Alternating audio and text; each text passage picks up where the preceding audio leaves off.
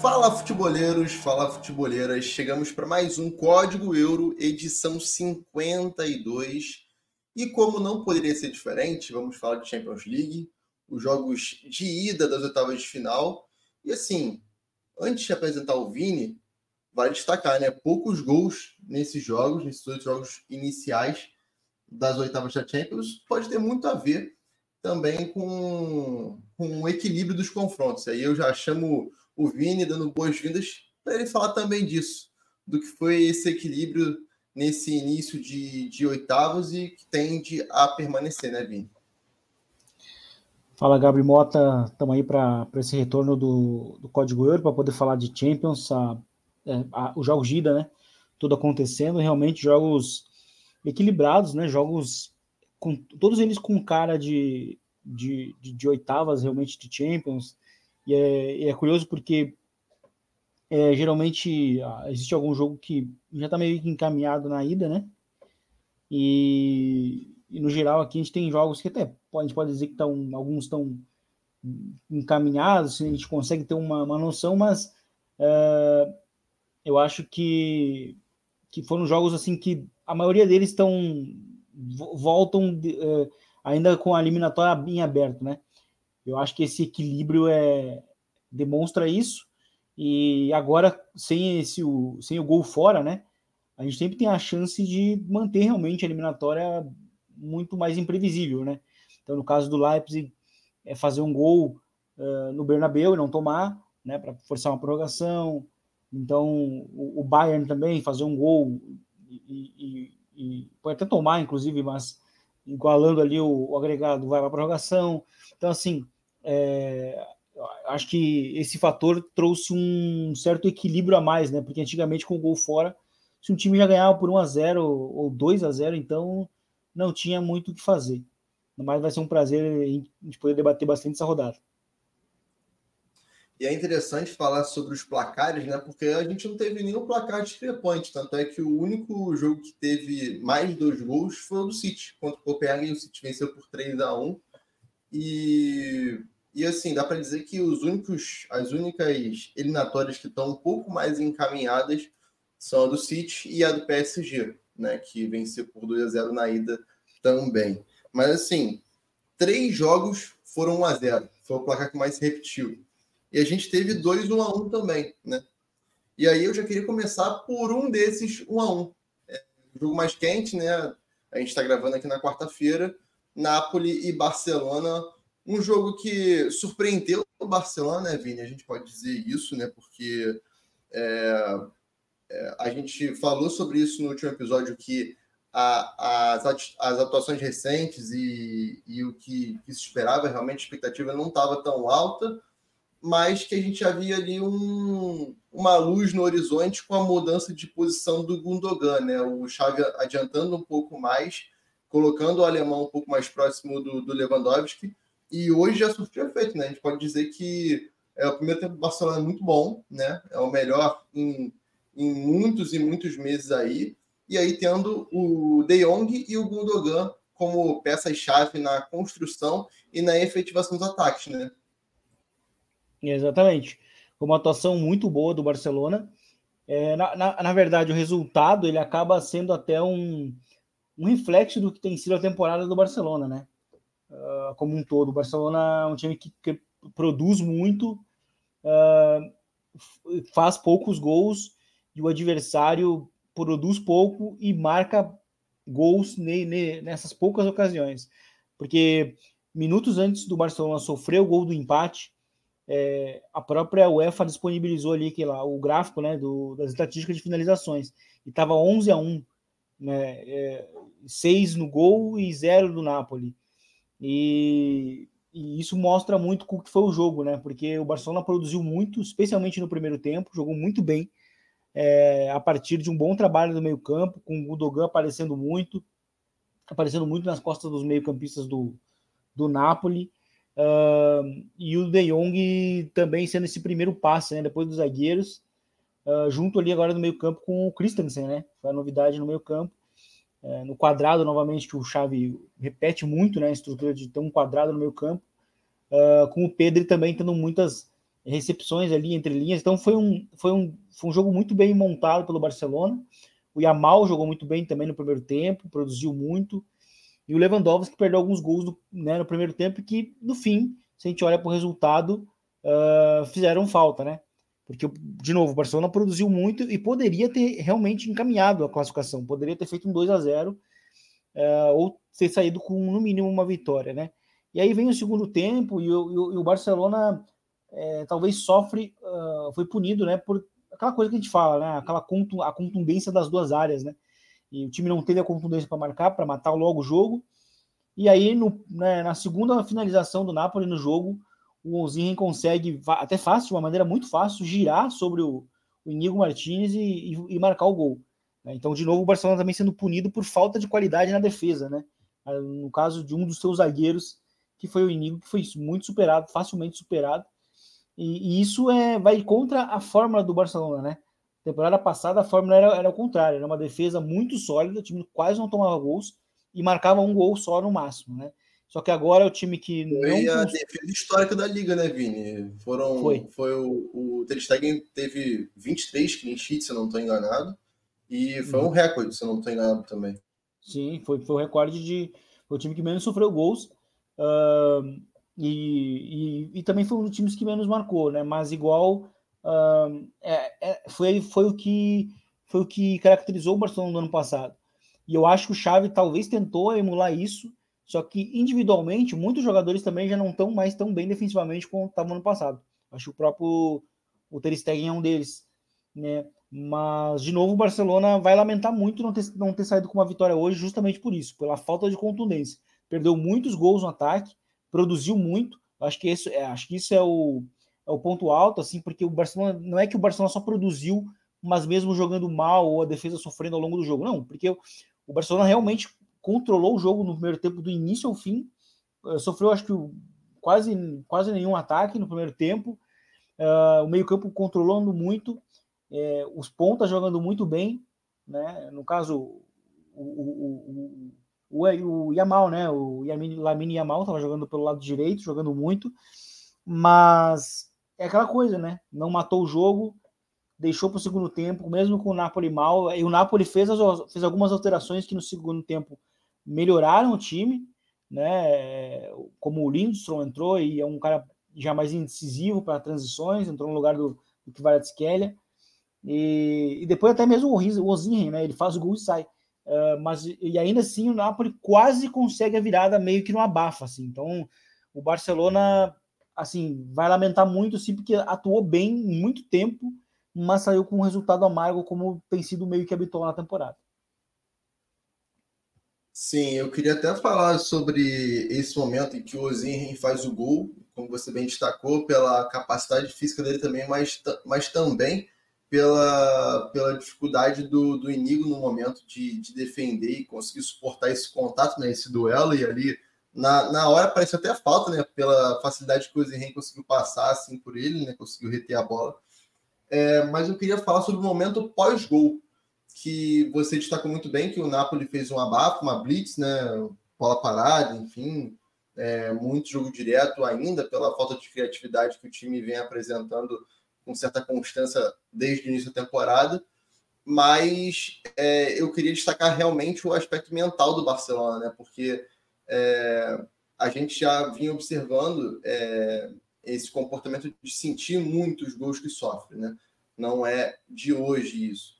Mas principalmente num jogo que você destacou bem, que dominou, né? Que não sofreu é, defensivamente, como a gente imaginava que poderia sofrer pelas ameaças que teriam com o Ozirren e com o Kvaratskhelia, mas diante de um jogo tão contundente e fluido do meio para frente, você tomar um gol como foi ali, na, que, numa ação em que o teu zagueiro falha é, de alguma forma e o time adversário acha o gol, que foi o que o Napoli conseguiu, né? O Napoli achou realmente o gol com o Zirren. É, o mental cai por terra, né, Vini? E assim, o momento não está ajudando também para para estar com o mental ali forte e você conseguir é, lidar bem com um gol fora de casa, num resultado que provavelmente numa condição inversa, por exemplo, o Napoli abre o placar e o Barcelona empata, seria um bom resultado, mas o contexto realmente pesou muito para o Barcelona no final do jogo. Né? É, pesou bastante e, e o Barcelona há uns, umas quatro ou cinco temporadas tem feito jogos muito ruins fora de casa em eliminatórias de Champions, né? Não é de hoje que o Barcelona tem jogado mal fora e, e mental, é, mentalmente, né? Eu acho que tem sido, é, acho que essa é a, é a palavra, assim.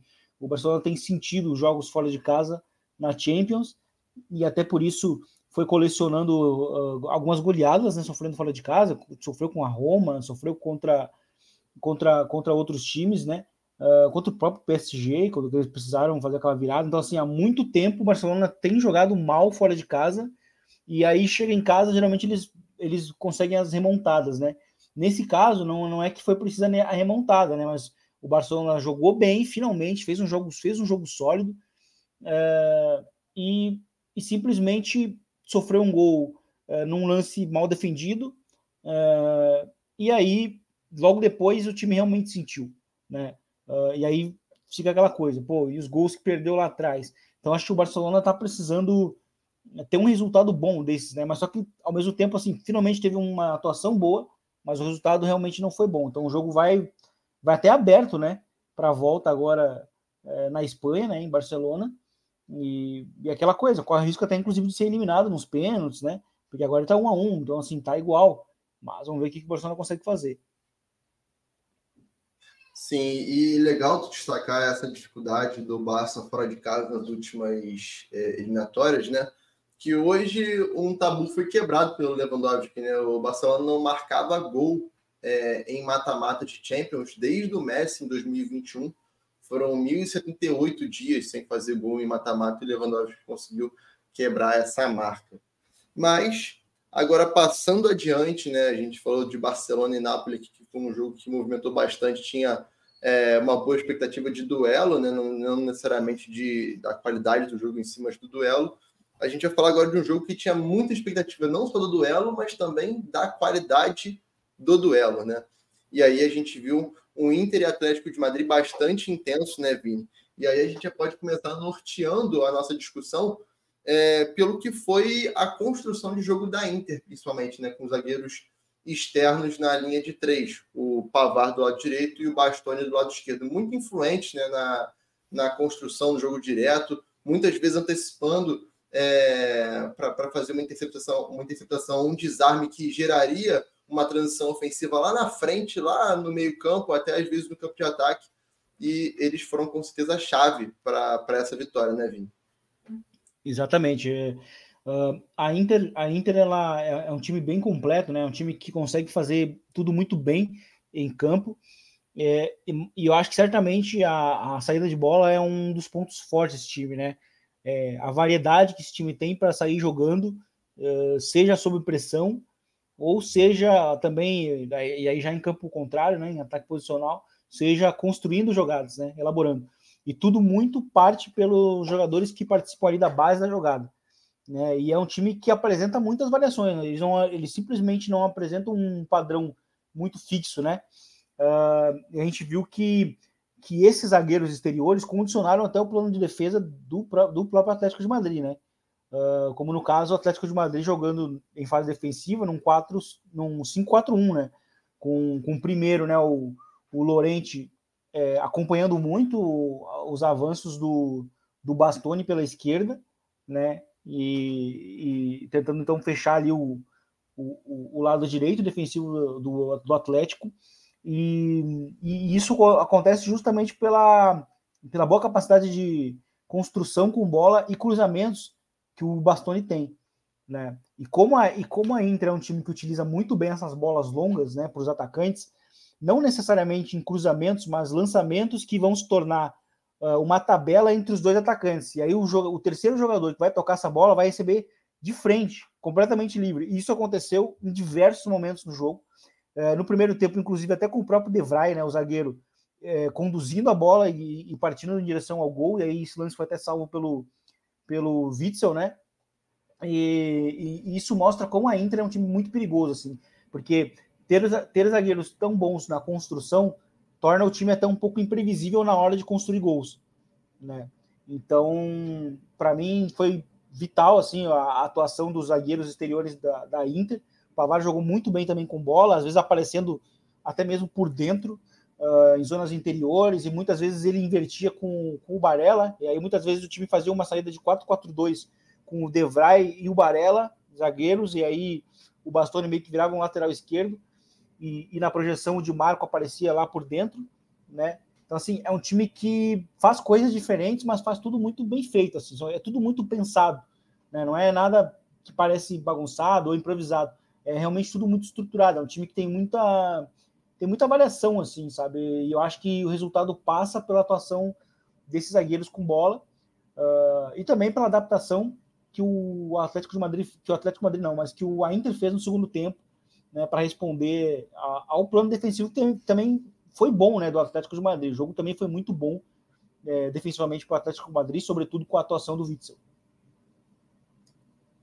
É, eu acho legal a gente destacar essa complexidade da, da Inter do, do Simone Inzaghi, né? Porque a gente, a gente tinha uma expectativa do Atlético jogar mais também, né? É, porque é uma identidade desse Atlético que o Simeone vem construindo, principalmente nos últimos dois anos, né? E que nessa temporada realmente isso ficou mais evidente com o Griezmann, o Morata é, sendo muito mais acionados, tendo muito mais chances do que eles é, tinham habitualmente no, no velho Atlético, podemos dizer assim, do Simeone, que buscava muito mais a solidez defensiva. E a gente vê que até nisso a Inter conseguiu, por toda essa complexidade, né, por toda essa variedade de qualidades na hora de, de jogar, tanto é, atacando quanto defendendo, é, que anulou o Atlético em boa parte do jogo nesse, nesse sentido ofensivo, né, Vini? E aí eu acho que é legal a gente destacar exatamente essa, essa complexidade, né? Porque conseguiu defender uma blitz do Atlético no final do jogo, né? Que foi algo meio um, um abafo, digamos assim, né? Um abafo mais organizado, é, mas conseguiu defender essa blitz num bloco mais baixo, né? É, conseguiu é, atacar bem com, como você disse, com, com jogo direto, é, com condução por dentro, é, com tabelas também, que ocorreram diversas é, vezes no jogo, um, um dois. É, mas, mas eu acho que a grande questão realmente foi anular o Atlético, sabe?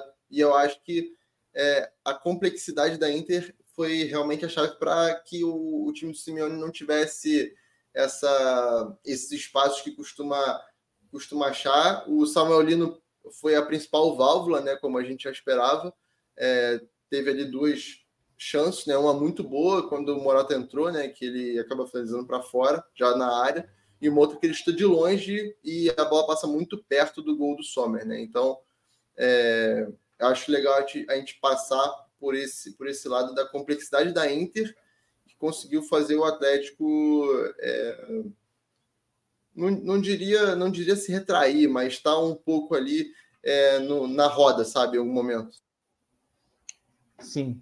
É, eu acho que especialmente no primeiro tempo, né? O, a Inter controlou muito o jogo com a, com a bola é, e condicionou mesmo, né? Todo momento o Simeone muito preocupado né, com as conduções ali do Bastoni, tanto que eu acho que a resposta da Inter até foi colocar o Bastoni quase às vezes como um ponta, assim, parecia um ponta. Tem, tem, tem prints dele que ele está muito aberto e assim claramente é bom se, se tem um jogador que está me acompanhando, eu vou eu vou eu, né, eu vou ocupar uma faixa do campo que vai desestruturar o desenho defensivo do, do Atlético de Madrid, né? Certamente foi esse o pensamento do, do, do Simone Inzaghi e que é muito inteligente, né? É resposta e, e, e contra-resposta, né? Para mim, inclusive, eu acho que Inter e Atlético de Madrid foi o melhor jogo da, da dessa fase, para mim, uh, junto com outro que a gente vai falar logo, da, logo depois também, que foi muito bom. Uh, mas é, eu acho que, que o Atlético de Madrid até conseguiu voltar bem para o segundo tempo, e, e, o Atlético de Madrid quase marcou o primeiro gol com o Morata entrando. Né? O, Morata, o Morata entrando deu uma certa preocupação a mais na área para contra a Inter, né? Porque para quem até não viu o jogo, mas a dupla de ataque era Griezmann e, e o Lorente, né? Então que não são atacantes atacantes, né? São são dois meias, né? E principalmente o, o, o Griezmann, que é um, um, mais um meio atacante, um articulador, cria muitas jogadas. Inclusive, ele participou muito, tentando temporizar esperar os companheiros saírem né, de trás para poder gerar jogo. Uh, e no segundo tempo, com a entrada do Morata, o time consegue ganhar, ganhar um pouco mais de presença de área. O Samuel Lino com os cruzamentos uh, com o pé direito, né, mesmo jogando como um ala esquerdo, uh, começa a ameaçar mais. E a Inter vem com o Arnautovic no segundo tempo, né, na, na, lesão ali do, do Churran, e que perde até muitos gols, né? É o que se torna até, inclusive, o cenário do jogo, né? As principais bolas da Inter é, caindo nos pés do Arnautovic, perdendo muitos gols, mas no final ele conseguiu marcar o gol uh, da vitória do time, né? E, e, depois a Inter até poderia ter, quem sabe, ter encontrado o segundo, o segundo gol, mas acho que para o Atlético de Madrid, talvez a vitória é, a vitória dele, né, uh, foi não tomar mais gols, né, conseguir levar para o Metropolitano 1 a 0, porque, a, porque em determinados momentos realmente a superioridade da Inter foi muito grande, e eu, eu acho que é interessante a gente perceber isso, porque a Inter, eu acho que ela não recebe muitas vezes o crédito que ela merece, como um dos times que seriamente pode ganhar realmente o título esse ano, porque é um time que sabe fazer tudo muito bem feito, é um time que constrói muito bem sob pressão, é um time que consegue ameaçar em condução, e é um time que, quando está com a vantagem no placar, é muito perigoso porque é muito sólido defensivamente também. Né? Então não é, um, é um time que sabe defender o resultado. Né? E ainda tem dois atacantes que conseguem marcar em campo aberto. Então é um time para a gente olhar com mais cuidado, mais respeito, mas, claro, a eliminatória está bem aberta e o Atlético de Madrid vai certamente utilizar muito o ambiente né, ao seu favor nesse tipo de jogo.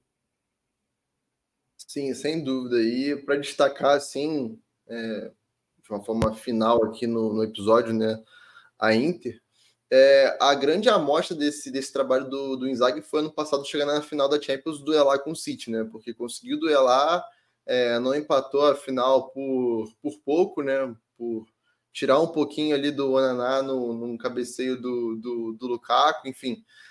É, e me parece, me parece não, eu, eu acho que é um consenso isso é, a Inter esse ano é ainda melhor do que a Inter vice-campeã europeia, né? É uma Inter mais diversa, uma Inter com mais, é, com, é, com mais saídas, né? Para construir, para atacar. E não é para qualquer time produzir o que produziu contra o Atlético numa eliminatória, né? Foram ali umas cinco chances muito boas, né? Tipo, três com a Rantovic, uma saiu gol e duas com o Lautaro, que eu estou me lembrando aqui agora, no primeiro tempo, que quem puxa é o Tio Rano, a partir de um erro do. Não lembro se foi do Witzel na saída ou se foi do Molina. É, e a que gerou o gol do Arnautovic, que o Lautaro também perdeu. Então, assim, você produzir cinco chances muito claras assim num jogo como esse, é, eu acho que é. destaca muito que o que o time tem de poder ofensivo e de variedade de construção, né? Então, é, eu acho que a Inter tem que ficar marcada aqui realmente como uma favorita a, Champions, a, a essa Champions, é uma séria favorita realmente. E assim, passando do Atlético, tem tudo para chegar bastante longe. E agora, já que a gente falou que a Inter é uma grande favorita e conseguiu isso a partir do seu desempenho na temporada, né? Confirmou isso com o desempenho na temporada. Quem não consegue confirmar de jeito nenhum, de acordo com o desempenho, o favoritismo que a gente tinha de início é o Bayern, né, Vini? E a gente já vê um Bayern do Tuchel há algum tempo sendo muito pautado pela inconstância na defesa, né? É, e talvez, assim, das individualidades que a gente pode destacar mais, como exemplo disso, é o Pamecano, que construindo geralmente vai muito bem. É, alguns jogos fa faz jogos é, de, de, de, de, nota 10 realmente na questão é, de, de recuperação, a qualidade de conseguir é, defender no um contra um, a velocidade que tem também é, para defender profundidade, enfim. Mas um jogo como contra a Lazio, a entrada, não só a entrada no, no, no pênalti que, que acabou cometendo e a expulsão, né? Mas o jogo como um todo demonstrou um pouco dessa insegurança e talvez o ambiente de Champions tenha pesado para mais uma vez esse Bayern ter sido inconstante defensivamente, né? É, é, o Bayern foi mal mesmo no jogo, e, e, eu acho que até nem foi só mal na defesa, foi mal no ataque também. Foi um time que pouco ameaçou o, o time da Lazio ao longo do jogo e teve uma posse muito em U, né? Um time que uh, até começou ali jogando no jogo de sempre, 4-2-3-1, é, com, com o, o, Thomas Tuchel, o Thomas, né, o Thomas, o, o Thomas Miller, né? E o e o, e o Kane jogando no ataque ali, os dois na frente, é, o Musiala jogando mais aberto na esquerda uh, e o Sané na direita, né? Começou assim o jogo. Uh, e aí no segundo tempo a gente nota que ele até tenta inverter, né? Ele bota o, o Sané por dentro, o, o Musiala por dentro, o Sané na esquerda, a pé natural para cruzar muito, e o Miller na direita, né? Mais aberto. Uh, mas acho que os problemas do time foram meio que os mesmos, as recepções por dentro do Musiala, que ele conseguiu forçar um pouco mais, não deram muita ameaça para o time, ameaça de gol mesmo, assim. Acho que foram poucos momentos, só depois do gol, talvez, uh, que o time conseguiu mais ameaçar e muito mais no desespero, né, depois do gol que sofreu. Mas foi um time que não produziu com a bola. É um time que no primeiro tempo perdeu muito a bola, inclusive em zonas perigosas, com o Papecano participando dessas perdas. Uh, e é um time que, sim, parece estar muito perdido, assim, né? Depois os jogadores até, inclusive o próprio Miller, né, criticou o, o Tuchel, né, porque demonstrando que o time estava meio perdido e tal. Então, é, o Bayern está mal num, tá mal num rumo, assim, o time é um time que parece muito perdido, né? E é uma pena porque assim, o time do Bayern até tem bons, até até a, a derrota ali para o Leverkusen tinha bons números na temporada, tanto que eles poderiam ser líderes se vencesse o jogo, líder da Bundesliga. Então assim, é um time que tinha perdido só um jogo na Bundesliga, né? Então, sim, era em termos de números e estava invicto na Champions. Então assim, em termos de números, o, o Bayern estava tendo uma temporada boa. Mas assim, a gente olha para as atuações, as atuações não são boas, né? É uma defesa que é insegura. O Neuer também, às vezes, não, não, não, não passa tanta segurança como passava antigamente. Uh, o Pamecano falhando muito. O Kimi está muito inconstante também no meio-campo. Uh, então, são muitos problemas né, que o time tem.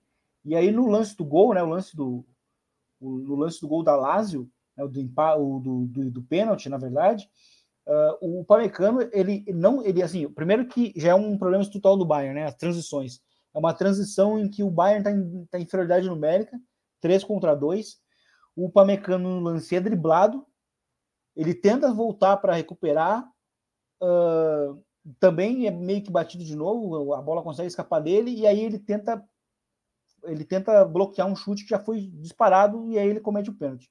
Né? Então foi um desastre assim, o lance para ele, porque começa driblado, a atuação já não estava boa, e ainda comete um pênalti que ele, se ele tivesse tomado uma decisão defensiva melhor, não, não aconteceria, né?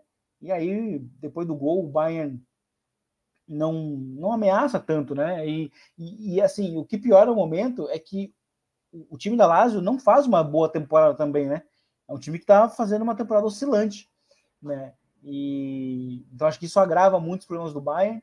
É, se fala muito que, o, que né, na verdade, o, o próprio Bayern já anunciou que o Tuchel fica até o final da temporada, mas sinceramente, eu acho que nem vai ter clima numa eliminação de Champions e numa em mais uma derrota que basicamente confirma o título do Leverkusen. Eu acho que não vai ter clima para ele ficar. Então, talvez o, o, o, Bayern termine com algum interino, né, porque as coisas estão bem, bem, bem tensas lá pro, pro lado do Bayern. Pois é, é algo que você falou é, que marca muito é, o que o Bayern tem sido essa temporada é justamente a Lazio não está fazendo uma grande temporada, né? Porque é, time por time o Bayern é muito mais time, o Bayern tem muito mais é, ferramentas, muito mais capacidade é, e mesmo assim a Lazio conseguiu resistir bem, né? É, a gente, você falou bem aí da questão ofensiva, pouca produção nesse jogo, né? Apesar de algumas chances ali que o Kane teve, algumas é, algumas também que o Sané trouxe para dentro também. Então, me parece que a gente não tem muito padrão no Bayern, né? Um padrão muito visível assim, né, ofensivo. E, e as chances surgem muito mais pela qualidade associativa dos jogadores de frente, né? Sané, Musiala, Kane, do que propriamente por um padrão assim que a gente, por exemplo, destacou na Inter, assim, né? É, mas eu queria abordar realmente essa resistência da Lazio, né? Porque mesmo que o Bayern não tenha tido um, um jogo bom, né? Ofensivamente teve, teve mais posse e a Lazio esperou mais, né? É, e aí é legal destacar essa resistência com uma temporada uhum. que não ruim da Lazio, né? Dá para dizer que é uma temporada ruim da Lazio diante da, do que foi a última, que foi excelente, e uma Lazio esperando realmente para contra-golpear, e assim surge, né? A partir de erros da saída do Bayern, a partir de, de erros técnicos também na hora de, de defender, mas também na, na velocidade de, de transição, né, Vitor? é, o plano defensivo da Lazio foi muito bom, assim. Um, para quem não viu, né?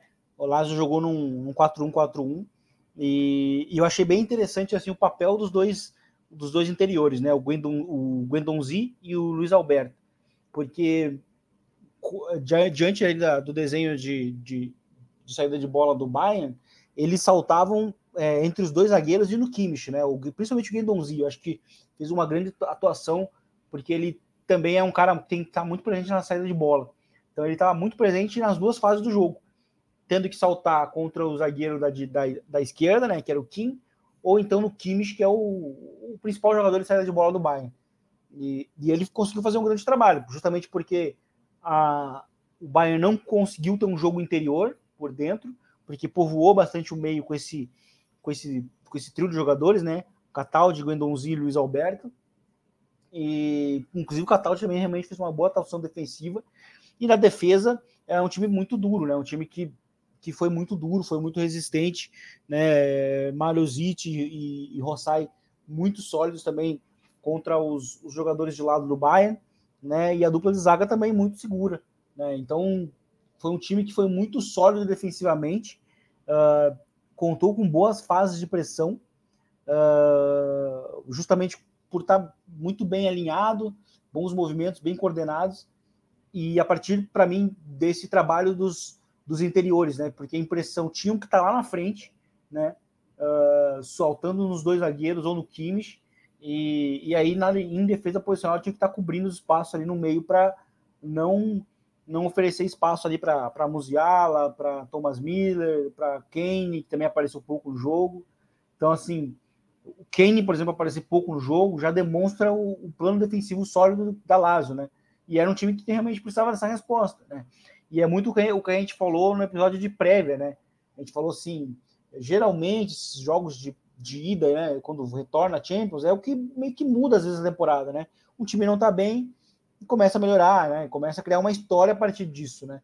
Então acho que a Lazio pode talvez se se apegar a isso, entendeu? Porque é um time que tem qualidade, é um time que fez uma temporada passada muito boa, e aí agora esse ano uh, realmente está decepcionando um pouco mais, mas fez um jogo muito bom defensivamente e ofensivamente foi muito coerente também contra, contra a equipe do, do Bayern.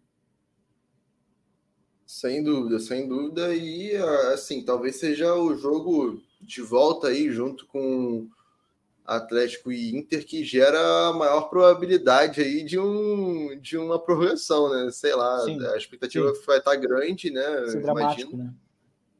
É, tem todo um tom dramático, até pela situação do Tucho, como você bem disse aí, né? Com essa questão é, de estar já com prazo de validade definido, né? Vai sair ao fim da temporada, se não antes, como você bem destacou aí, Vini. Mas agora a gente vai passar para um outro lado aqui da Alemanha e falar de RB Leipzig e Real Madrid, que também foi um, um, bom jogo, né? um bom confronto que a gente já esperava que fosse e se confirmou. É, duas faces é, bastante interessantes dos dois times, né? E aí, Vini, eu queria começar por uma individualidade, que aí não é uma individualidade tão óbvia assim, se a gente for olhar o que a gente esperava desde o início da temporada, né? Que é o crescimento do Brian Dias, que não só faz o gol, como é muito importante, né? É, nos ataques e na construção do Real Madrid é, nesse jogo da Champions diante de, do Leipzig, né? Sim. O Brahim Dias, é, que, que finalmente está né, tá conseguindo ter um pouco mais de sequência também, e ele está crescendo muito nesse período da temporada, né? É, dando uma boa resposta. É, mas a partir do momento também que ganhou um pouco mais de confiança, um pouco mais de minutos, um pouco mais de sequência, né? E deu até fui ver os números dele. Nesse ano ele jogou, ele jogou 10 partidas, né? E em 10 partidas ele marcou 4 gols, que é a metade de gols que ele já fez na temporada. Ele tem 8, né? Uh, e ele marcou, e ele ainda deu uma assistência, né? Então em, em 10 jogos ele participou diretamente de 5 gols. Fora que a gente está falando de atuações, né? Ele, ele, atuou, ele atuou bem, né? Uh, então, eu acho que os gols eles são só o, o prêmio das, das, das atuações, mas muitas coisas que ele faz bem talvez não estejam vistas nas estatísticas, né? E é bem legal que o Brahim tenha ganhado esse espaço. Uh, o Real Madrid está uh, numa fase em que está perdendo muitos jogadores por lesão e o Ancelotti está tendo que encontrar soluções. E aí eu acho que é o trunfo de ter um elenco vasto, de ter um elenco versátil. Uh, e a gente vê o Real Madrid mudando muito de desenho de um jogo para outro, né? E, e, e, esse primeiro tempo contra o Leipzig foi interessante porque a gente viu já de novo um Real Madrid atuou, tendo alguns comportamentos diferentes. Né? Joga ali, começa jogando num 4-3-3, com o Brahim sendo um falso 9, né? jogando por dentro, e Rodrigo e o Vinícius Júnior jogando abertos, jogando abertos, né? Aí até no segundo tempo muda, né? Viram 4-4-2 com o Rodrigo e o Brahim no ataque, que é quando o Brahim faz o gol, um golaço, inclusive. Eu assisti o jogo pela ESPN Deportes e eles chamam, eles falam que o gol foi um gol do Messi, né? Foi um gol lá Messi que é um gol que ele vai cortando para dentro e busca a finalização no lado oposto do goleiro. E, e, realmente lembra um pouco, mas a atuação do Brahim foi muito boa de novo. É foi o melhor jogador em campo no ataque do Real Madrid e criou outras oportunidades ao longo do segundo tempo para quem sabe o Real Madrid pudesse ser matado o jogo. Não fez, levou só por 1 a 0 mas levou 1 a 0 também porque o, o Leipzig jogou bem, né? De novo, a gente estava falando da qualidade do jogo do, do Atlético de Madrid com, com com a, com a Inter, para mim esse foi o segundo melhor jogo da, das eliminatórias. Né? O Real Madrid e Leipzig. O Leipzig jogou muito bem também, né? Jogou num 4-4-2 num 4-4-2 ou 4-2-2-2, né? Com os dois pontos, os dois armadores, né? Os dois pontos bem armadores e bem por dentro, né? Uh, com né, o, o Simon jogando bem, né? O Xavi Simons, o Olmo, enfim, o Openda aparecendo no ataque, o Sesco atacando muito, atacando muito intervalos entre entre, entre os zagueiros e lateral e, e, finalizando a partir disso. Ele é muito bom, sem a bola, né? E ao mesmo tempo o Real Madrid conseguiu ter uma outra resposta defensiva, porque eu comecei falando ali, o Real Madrid está tendo respostas numa fase numa fase meio delicada da temporada, numa fase em que está perdendo muitos jogadores, né? Não só no ataque, como perdeu o Bellingham, né? Que vai voltar daqui a um mês, mas também na defesa, né?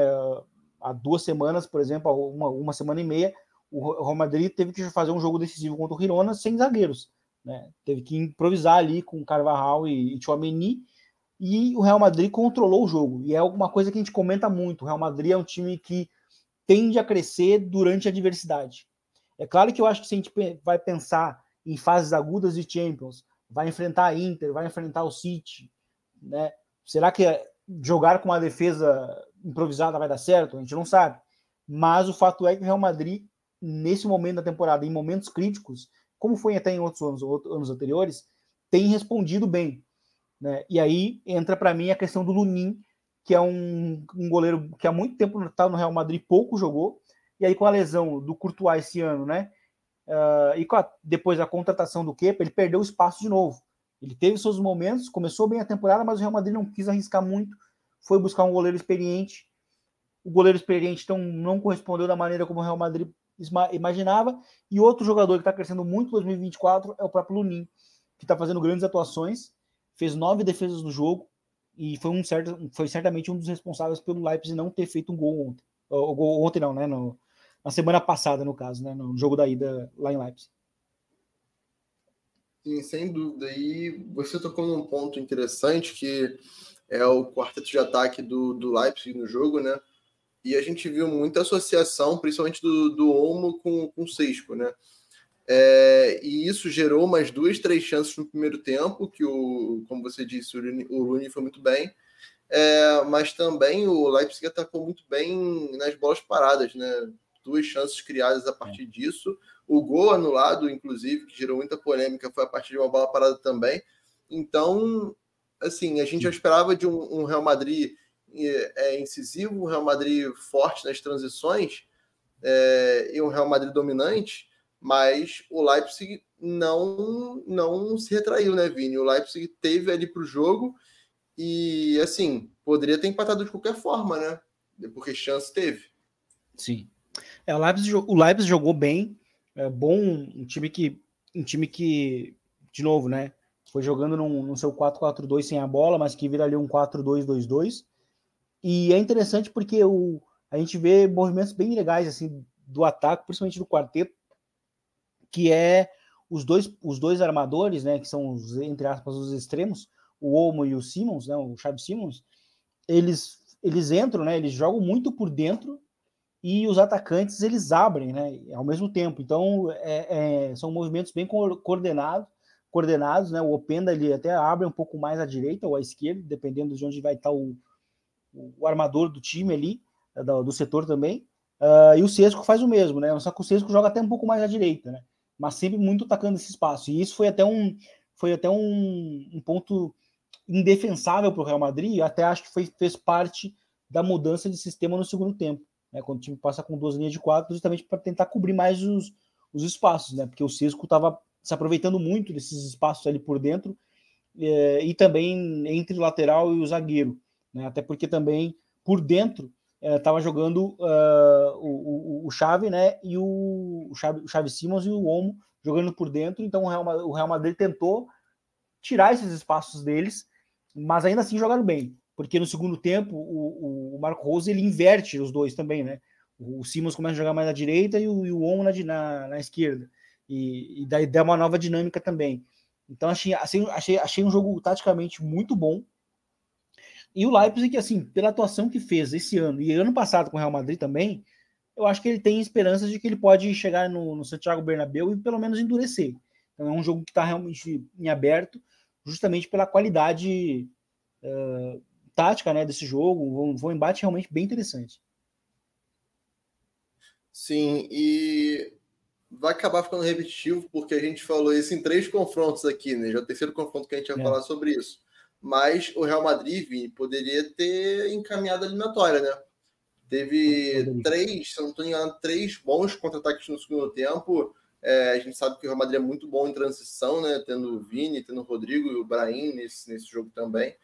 E teve uma bola que o Vini faria um golaço, né? Que foi na trave, ou outra que o Rodrigo perdeu, que ali era uma chance talvez até mais clara de gol, mas que poderia ter encaminhado a eliminatória. E mesmo sendo o Real Madrid, a gente sempre repete aqui que o Real Madrid é o mais traiçoeiro de todos e talvez o, o com as costas mais. Talvez não, com o time com as costas mais quentes, assim, em ambiente Champions League, mas ainda assim é traiçoeiro você não definir uma eliminatória diante de um time tão é, perigoso como é o Leipzig, né, Vini? É, é verdade. Uh, o Real Madrid poderia ter definido de fato o jogo com no, talvez mais um gol, né? Uh, porque teve muitas chances, porque o Leipzig é um time que vai atacar mesmo, ataca muito mais. Uh, por mais que o Marco Rose tentou se adaptar, né, colocou o Simacan, que é zagueiro também, para defender o Vinícius Júnior, né, uh, jogando como lateral direito.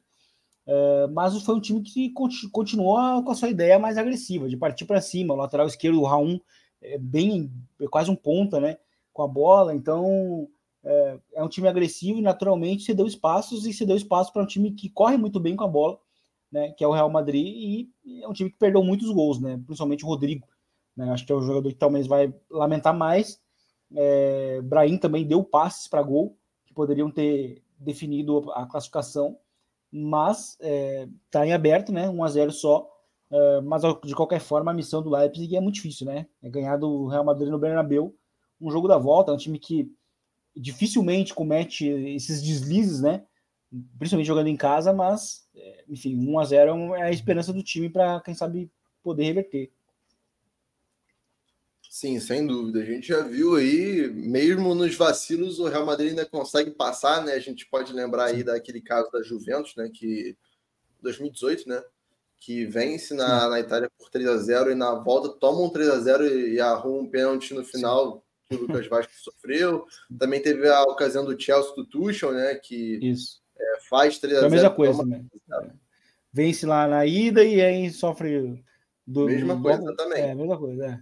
E aí vai para prorrogação.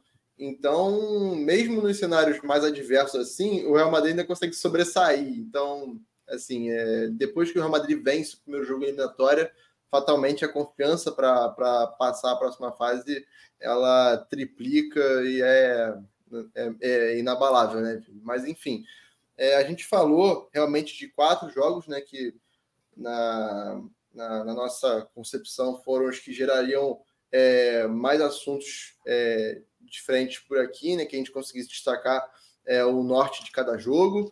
Mas também a gente teve um City vencendo o Copenhagen e uma belíssima atuação do De Bruyne novamente, voltou muito bem de lesão, é, encaminhando a classificação. A gente teve um PSG também encaminhando a classificação com o Mbappé protagonista na semana em que ele anuncia que, que não vai renovar, né? Enfim, fica oficial isso. É, a gente teve um PSV conseguindo é, arrancar um empate do Borussia na Holanda e o jogo bastante aberto para a Alemanha ainda. E hoje a gente também teve né, a, a... Caraca, me fugiu, Vini, o jogo hoje. O Porto contra o, contra o, é, o, o Arsenal. Exato. O gol do Galeno no minuto 94 contra o Arsenal e, e assim, esse é o, esse talvez seja o jogo legal da gente, da gente, da gente falar aqui, Vini, nesse destaque final, porque dos quatro aí que eu citei, que a gente acabou não tratando é, de forma profunda no, no podcast, é, tem o que é, foi o que mais surpreendeu, né? Porque o, o Porto conseguiu montar ali um, um, bom esquema defensivo, o Arsenal teve pouquíssima ação, né? Assim, eu não assisti o jogo, só vi é, compacto e, e, realmente o que foi destacado foi essa dificuldade do Arsenal em entrar, né? Não teve chute a gol, por exemplo, no jogo do, do Arsenal, e o Porto consegue tirar da, da, da, da manga um, um, golaço do Galeno. Há quem diga que foi falha do Raya, né? Mas enfim, eu prefiro destacar a qualidade do, do arremate de longe ainda.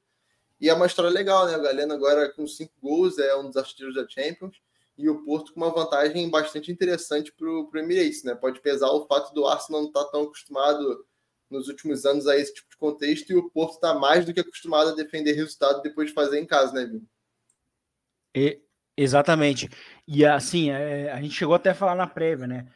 O grande perigo do, do Porto era justamente essa experiência somada ao estilo de jogo do time, que é um time duro, é um time que sempre compete e é aquele time de perigosíssimo em bola parada, o que é a receita de mata-mata. Né? Geralmente esses times que, que, que, vão avançando geralmente são muito bons em bola parada, seja uh, ofensiva ou defensiva né? A atuação do Pepe mais uma vez, né? O interminável Pepe, né? Uh, pelo, pelo Porto foi, foi, foi grande atuação, foi um dos melhores jogadores em campo. Uh, e é um time que conseguiu controlar completamente o Arsenal. E esse é um dos principais jogos para a volta, assim. Esse aí vai ser um dos principais jogos porque é, o Arsenal vai ter que dar uma resposta jogando em casa, mas ao mesmo tempo contra um time muito traiçoeiro, né? A gente usou essa palavra lá para o Real Madrid, acho que para o Porto, pela, pela junção de coisas, né? A experiência nesse tipo de jogo, é, a força na bola parada, a, a, a, solidez defensiva, isso faz com que o Porto seja um time muito, muito perigoso, muito, assim, é um adversário indigesto, assim. Não é bom pegar o Porto, né? Por mais que possa parecer fácil, porque é um adversário que pode, quando vê, te marcar um gol, uma bola parada mesmo jogando mal, e né, deixou mais aberta a, elimina a eliminatória. Então, assim, o, o, Arsenal vai ter uma missão é, bem dura no jogo da volta. Sim, o time do Arteta vai ter que remar contra a maré. E legal destacar, você falou do Pepe, o Pepe se tornou hoje o jogador mais velho a jogar um mata-mata de Champions League. 40 anos, 11 meses e 26 dias ultrapassou o Ryan Giggs, lenda do Manchester United, que é, detinha esse recorde de 40 anos, 4 meses e 3 dias. Então fica aí o registro, Pepe quebrando marcas e performando, né? Tem até uma passagem do Ferdinand no jogo de hoje, que ele está à beira do campo, e ele chama o Pepe e pergunta como é que ele está fazendo isso ainda com essa idade, né? Então, é, é. mais um exemplo de, de longevidade, principalmente para zagueiro, né, Vini? 40 anos sendo Sim. um zagueiro de nível alto, jogando no, no, nas cinco principais ligas da Europa não é para qualquer um realmente. Mas é, ficamos a atuação dele foi muito boa. Não, foi, foi, foi. Ele só perdeu Acho dois duelos. Sim, ele, é não, per... ele só perdeu dois. Uhum. E defendendo muito, muito bem a área, né? Que é a marca dele, né? Ele é, ele é muito bom nisso e vendo o compacto, a gente É, remete muito ao Pepe do, do auge no Real Madrid, realmente.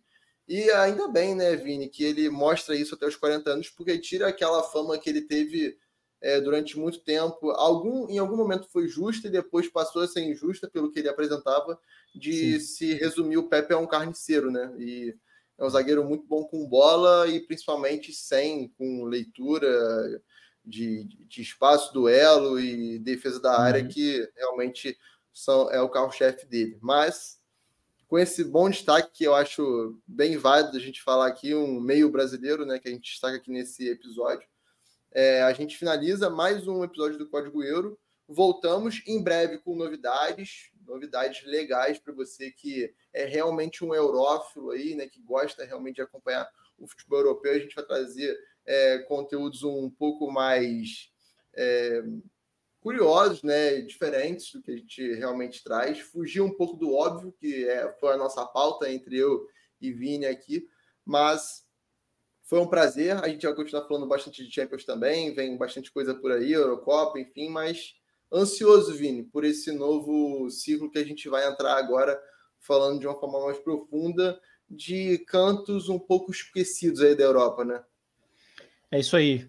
Vai ser, vai ser interessante, né, abordar assim temas um pouco mais, né, mais abrangentes, né, uh, mas que também sejam bem interessantes para a gente poder discutir aqui.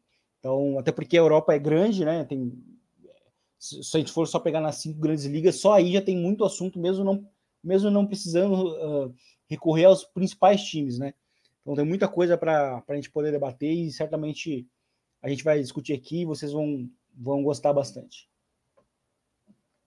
É isso. Valeu, Vini. Valeu, futeboleiros. Voltamos na próxima semana. Um abraço. Código Euro 52 fica por aqui.